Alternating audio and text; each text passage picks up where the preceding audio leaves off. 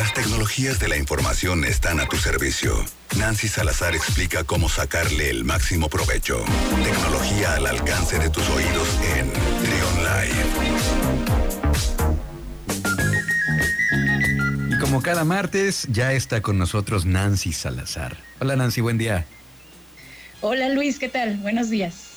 ¿Cómo estás? ¿Qué cuentas? Platícanos, ¿qué nos tienes para hoy en cuanto a tecnología? Siempre las, las últimas noticias, lo más reciente con, con algo que, bueno, pues naturalmente evoluciona día a día. Lo que, lo que ayer era una, una novedad, al día siguiente ya es obsoleto y pues así avanza la tecnología, Nancy. Sí, sí, sí, por eso me encanta y por eso ando aquí compartiendo ese tipo de temas. Y hoy les traigo tres notas. Siempre retan, al, siempre retan a los a las fábricas, a las marcas, a reinventarse, ¿no? A toda la gente que está en este, en esta industria de la tecnología, pues siempre es un reto constante, ¿no?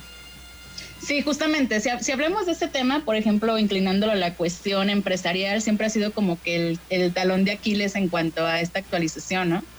Pero pues bueno, te, subes a la ola de, innovación y tecnología o, te quedas este, en retroceso, sí O sí. sí o sí. Exactamente. Cuéntanos qué nos tienes para hoy, Nancy.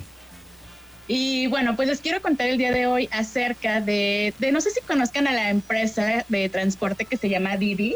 No sé si la has usado o sabes de su existencia. Sí, es, la competencia de, de, de Uber, ¿no? Exactamente. Sí, de hecho dicen que es mucho más barato. No lo he usado, me han dicho que la use, pero no sé, no, no sé por qué no lo he usado hasta el día de hoy.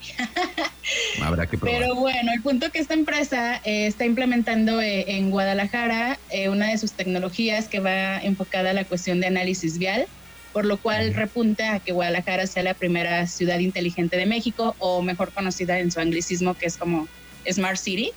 Smart City pues viene siendo este término de, ciudades inteligentes, de ciudades que puedan ser pues traqueadas o sí, traqueadas por tecnología en cuanto a todos los datos que, arrojan para con base en esos datos pues ir mejorando las ciudades tanto en cuestión de, vialidad, de ambiente, de transporte, etcétera, etcétera.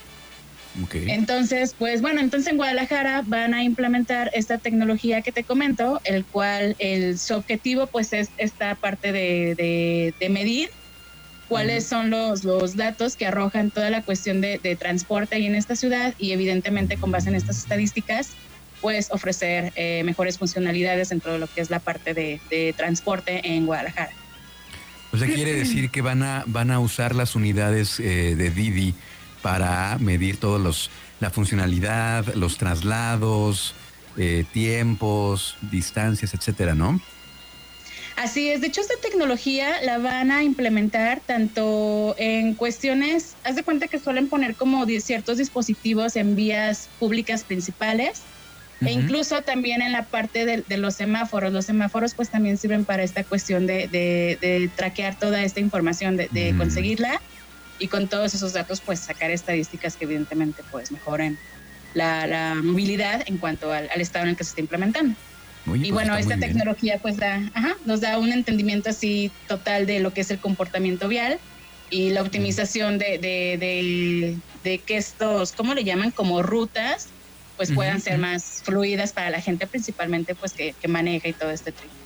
Pues que de esta manera los, los, eh, los gobiernos tienen más información de la manera como tú dices para hacerlos más, más efectivos, ¿no? Aprovechar mejores estas vías, estas, eh, la movilidad sea pues totalmente optimizada. Está muy bien, me parece una buena noticia.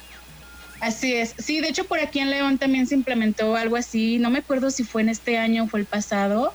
Y bueno, al día de hoy no he tenido como una, un reporte en cuanto a esa información que se está recabando, pero algo similar hay aquí en León. E igual es con la misma finalidad de, en este caso, enfocado a la parte del transporte público, como de ver cuáles son las horas en las que la gente eh, toma con mayor frecuencia el transporte, a qué hora, cómo se mueve la gente y demás y con la finalidad pues de hacer más fluida esta parte del transporte público.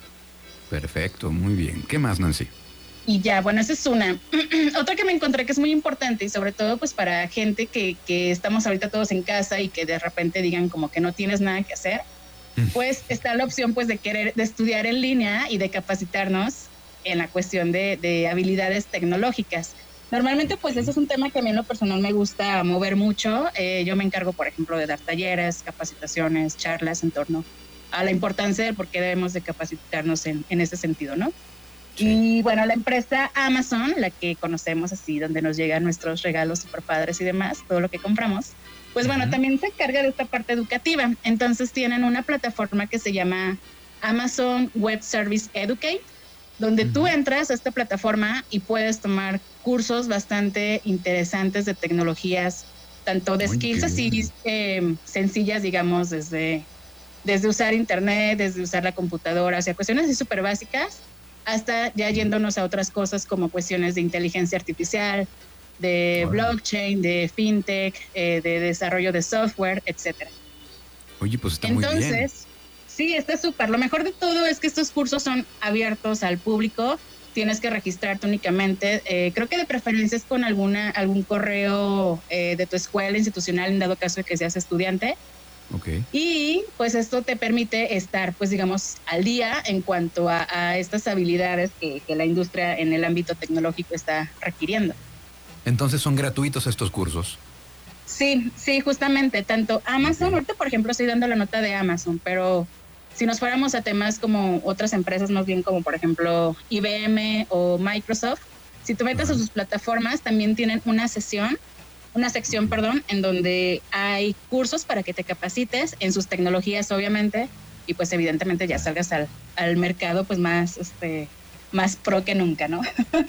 Oye, pues está muy bien. ¿Nos puedes repetir la, el nombre de la plataforma de Amazon para quien esté interesado en ingresar y tomar estos cursos?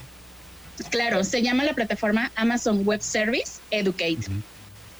Entonces, pues ingresen, estudien, capacítense y van a ver que pues su futuro va a ser mejor. Es que sí, ahora con tanta, con todas las cosas a la mano, con toda la información a la mano, con estando conectados, pues claro, es, hay que aprovechar, hay que aprovechar este momento en que pues algunos seguimos todavía encerrados y pues como tú dices, aprovechar el tiempo y aprender algo, ¿no? Y qué mejor que estar al día en cuanto a la innovación, a la tecnología, a lo que está ocurriendo. Muy bien, Nancy, ¿qué más? Sí, y pues nada, otro tema ya para cerrar es acerca de, un reporte que, que acaban de salir, de, acaba de salir, perdón, en cuanto al porcentaje promedio de horas que pasamos los mexicanos ante, ante Internet. Una característica que nosotros tenemos como país precisamente es que somos hiper consumidores de, tecnología, usuarios de tecnología tal cual, pero en la cuestión de creación de la misma estamos así como que en un porcentaje súper bajo, ¿no? Como no, bueno, pues entendí, no entendí esa, esa, esa métrica. ¿Cómo es? Eh, nosotros como México, México como país se distingue en cuanto a que somos bastante eh, consumidores de tecnología. O sea, bajamos aplicaciones, compramos software, hardware, lo que quieras. Pero en cuanto a la creación de, de, crear, en cuanto a la parte de crear tecnología, el porcentaje de México es súper bajito. O sea, buenos para comprar, malos para crear. Exactamente. Entonces, eso también es uno de los temas en los cuales me gusta a mí eh, también promover. Y bueno, acaba de sacar, acaban de sacar un reporte que se llama Encuesta del Consumidor Digital 2020 y donde nos muestran en este reporte que los mexicanos pasamos 94 horas conectados a Internet semanalmente. 94 horas. Ya sé. Creo que creo que no me contabilizaron a mí porque pues yo duro no pues tú, estás conectada. Me ha tocado verte en línea 3, 4 de la mañana Nancy Salazar. Ya sé. Y, no porque yo esté conectado también sino por el insomnio que ha dado en estos días pero pues sí. Y aparte sí es que hay gente que, que se la vive conectada todo el tiempo pero tú eres un caso especial pues vives de esto, vives en esto. Pero 94 horas a la semana es el promedio entonces de los, de los mexicanos conectados a Internet en general, ¿verdad? Así es. Sí, en general. Y bueno, este, este reporte detalla que el 90% de las personas que sirvieron para hacer este estudio utilizan el mayor porcentaje en Netflix, o sea, nada más les vuelva lo mismo al tema de que somos muy consumidores de, esto, ¿no? Eh, es este Netflix, enseguida lo, lo usan para ver YouTube, en, cuanto a plataformas de streaming. Enseguida Amazon Prime y luego Claro, claro Video. Mm, okay. Y ya, es el mismo caso para escuchar música también. La mayoría lo usa para usar, para escuchar música de manera gratuita. Después los que pues, lo usan para escuchar música en la radio. Y al final están los que lo usamos para pagar aplicaciones de música. Y ya, entonces así como que lo que triunfa siempre es como lo, lo libre, ¿no? Lo, lo gratuito. Sí, pues claro. ¿A quién, ¿A quién le dan pan que llore? Bueno, gratuito que ya luego lo hablaremos en otra, en otra ocasión, ¿no? Porque pues de alguna manera estas plataformas eh, utilizan pues tus datos, luego las venden, ¿no? Estas bases de datos que luego eh, son, son comerciables. Eh, aparentemente es, es, gratuito, pero, pero de alguna forma, como decían por ahí en una, en una, en un documental, si el producto es gratuito, no quiere decir que es gratuito el producto, eres tú. Entonces hay que tener cuidado. ¿Cuáles son tus redes sociales para que la gente te siga? Sí, claro, pueden encontrarme en Facebook, Twitter, Instagram y LinkedIn como Nancy N. Salazar. Ahí me pueden stalkear y encontrar contenido muy chévere. Bueno, pues muchas gracias Nancy. Esta colaboración, de hecho, también la subimos a, plataformas de podcast más adelante. Las vamos a, a, compartir. Pueden buscar el podcast como Trion Live con Luis Oleg y ahí subimos todas las colaboraciones durante la semana. Nancy Salazar, cuídate mucho, eh, te mandamos un abrazo y la próxima semana aquí nos escuchamos. Super Luis, muchas gracias, hasta luego. Escucha, escucha, Trión, sé diferente.